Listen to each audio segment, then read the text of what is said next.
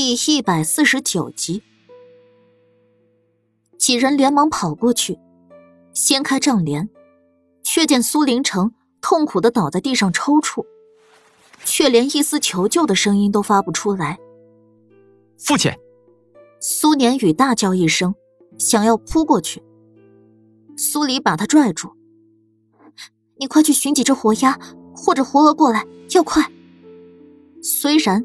他只是看了一眼苏林城的中毒反应，但结合孙尚书的死因，他很快就判断出，这回乌鸦头的毒还是断肠草。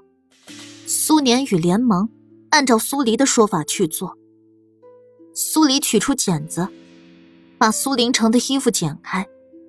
针灸虽然解不了断肠草的毒，但终究能替他吊一会儿命。利落的施完针，刚准备收拾针包，他的手就被苏林城紧紧抓住。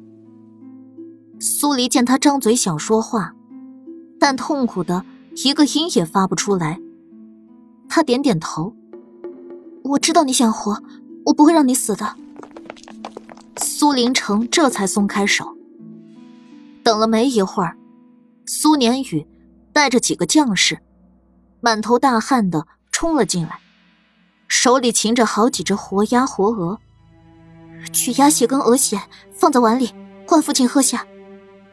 苏黎起身吩咐道：“好。”苏黎说什么，苏年宇就做什么。几个将士负责宰杀取血，苏年宇负责不停强灌。一时间，呕吐声不止。苏年宇每灌下一碗，苏林城就会呕出来一大堆的东西。直到几只鸭鹅都被宰杀完，苏林城呕得连一丝力气都没有，他的中毒反应才明显消了一些。苏黎再次施针，这回是针对余毒，用针法引领着那些余毒，以放血之法尽数排出来。折腾了一个多小时，苏林城的命总算是捡回来了。苏黎舒了口气，抹了把冷汗，这才觉得自己浑身发凉，很虚。他找了个地方坐下，缓了好一会儿，才让繁星把屋子里能进嘴的东西都拿过来。他一样样东西嗅过去，在茶水里。嗅到了断肠草的气味。那只乌鸦。苏年宇把苏林城安顿好，这才缓过劲儿，一屁股坐到苏黎对面，看着他，为自己以前的所作所为觉得后悔不已。四妹，苏黎打断他套近乎的称呼：“我是动不了了，你去安排人，割几块鸭肉。”放在空地上，多撒几个点，每个点都让人盯着。一旦有乌鸦现身，就将它逮了。苏年宇点点头，按照苏黎的吩咐去做。季中书这会儿也走了过来。王妃还是去营帐里歇一歇吧，一旦抓住乌鸦，我再去叫你。苏黎无力的应了声好，由繁星扶着去了隔壁休息。一觉睡到大天亮，苏黎的精神才恢复了一些。繁星守在他旁边，单手撑在桌面，也在小睡。他睁眼的瞬间，繁星也同时醒过来。乌鸦没逮住，苏黎问道：“逮住了，只是我让他们先将乌鸦关了起来，没忍心叫醒你。”苏黎揉了揉酸涩的眼睛。自从莫连锦跟风九去了伊尹门后，他就睡得很少。他下床洗了把脸，跟繁星一起去看那只乌鸦。乌鸦被关在笼子里，不停用翅膀拍打笼子，试图逃出去。苏黎让繁星把乌鸦抓出来，仔细嗅了嗅，在乌鸦的爪子上。还能嗅到一丝轻微的断肠草的气味。凑近了看，还能看到它的爪子上沾了星星点点的药粉。这才明白，乌鸦投毒不是靠嘴衔，而是靠爪子。是这只乌鸦没错了。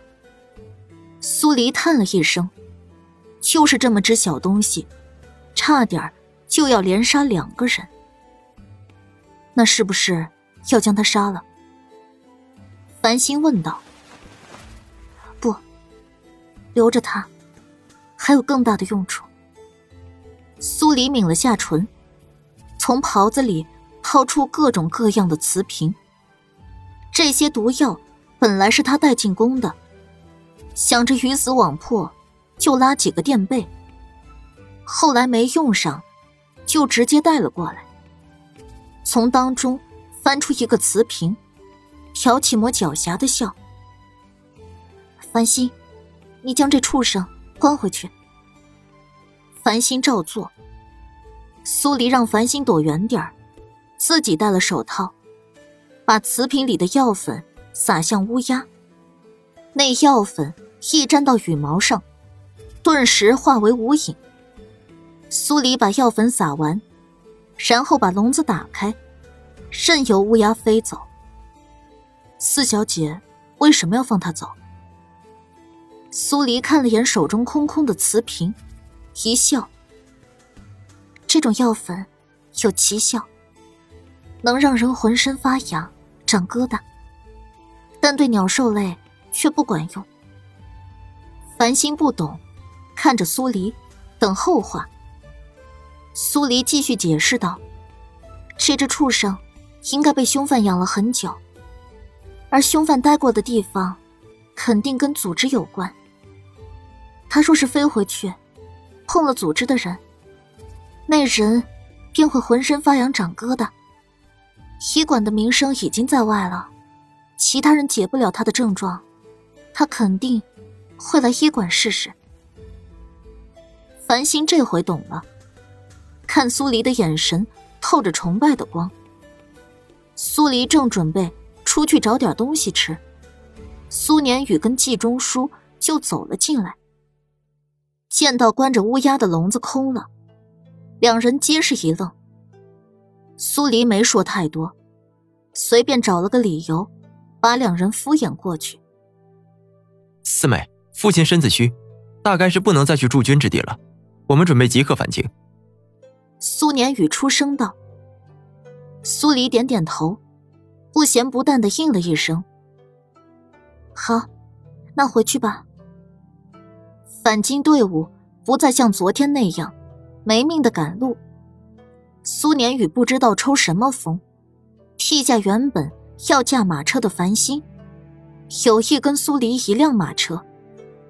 刚开始一路无话，赶了半天路后，苏年宇才难为情的开口：“哎，四妹，以前是我太混蛋了一些，你别怪我。”苏黎隔着马车帘子，本来想当没听到，可苏年宇紧接着又道：“我知道宝月楼的事是浅月做的，但好在阴差阳错之下，成就了你跟五王爷。”当然，错了便是错了。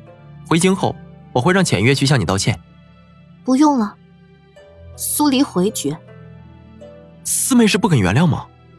苏年宇紧追不舍。我们与二妹是不同的，我们三人的体内流着相同的血脉。以前纵使有再多过节，看通透后，我们还是一家人。苏黎沉默了一会儿。苏年宇嫌弃原主，是因为原主以前太作。可“家人”这个词，他实在不习惯。你们欠我的，该讨回来的，我都讨回来了。以后只要你们不惹我，我也不会主动找事儿。与你们生分，就这样。苏年宇闻言，在心底叹了口气。他们是很难回到一家人的状态了。可能换来苏黎一句“不与自己生分”。已经算是不错的结果了。队伍没在半路停歇，一直到入夜，才进了都城。苏林城昏昏沉沉的被送去了将军府。苏黎开了个方子给苏年雨后，回了武王府。绿芜绿柳担心坏了，两天没见苏黎人影，差点要找去东山，让黑旗派人去找。苏黎刮刮他们的鼻子，累得连洗澡都顾不上，倒头就睡。另一边，一个幽暗的房间，里面烛火昏黄。在烛火照不到的暗处，坐着个男人。主子，苏林城未死，二主子的计划怕是失败了。男人背光，只留给外人一个模糊不清的背影。他发出一声轻笑：“苏黎昨日离京去追苏林城，我就已经猜到了这个结果。他，果然是一个很好的对手。”封九的信。在半个月后才传入京，跟莫九入京的时间差不多。风九在信里只略微提了一嘴莫连锦，说是已经开了密地，把他送了进去。至于能不能生，风九也没办法断言。苏黎一遍遍的读着关于莫连锦的消息那段，手指在上面摩挲。仿佛还能触到他的眉，他的眼。这半个月以来，组织就像消失了一样，再没出来做过什么事儿。他撒在乌鸦上的毒，也没有可疑之人来求医。他没事的时候就往医馆跑，教教大娃，跟简之行聊聊天。更多时候，浮生会在他一个人睡不着的夜晚。忽然出现，陪着他彻夜不眠。失眠太过厉害，他终于还是病了。王府的人不敢去请御医，怕宫里的人做手脚，便让大娃来看。大娃把完脉，小脸皱成一团，担心不已。李姐姐，你这身子骨太不好了，若再不好好休息吃饭，孩子……苏黎脸色发白，摸了摸自己的小腹，也知道自己不能再这样下去了。他除了要替莫连锦守在这里，他还有他的孩子。苏黎不再出府，也不再熬夜，每天看看书，宽宽心，到点就吃，到点就睡。可心里终究还是有郁结的，表面看着气色好了许多。可千疮百孔的底子，只有他自己知道。宫里有宴席，他没去。听说木青哥当众求安帝解除他跟三王爷的婚约，安帝骑虎难下，终究还是同意了。这一天，苏黎正在花园里晒太阳，繁星入了王府。四小姐，四王爷去了医馆，说是药材都齐了。苏黎闻言，立刻放下手中的书卷。走吧，他的腿没时间耽误了。四小姐的身子可好些了？要不要推脱几日？繁星站着未动，脸上全是担忧。没事，已经好多了。苏黎笑了笑，垂眸看向自己的小腹。月份还不大，她的小腹。也只是微微隆起，古代的衣服又比较宽松，乍一看，她还是不怎么像个孕妇。繁星这才上前，扶着苏黎，一起出了王府。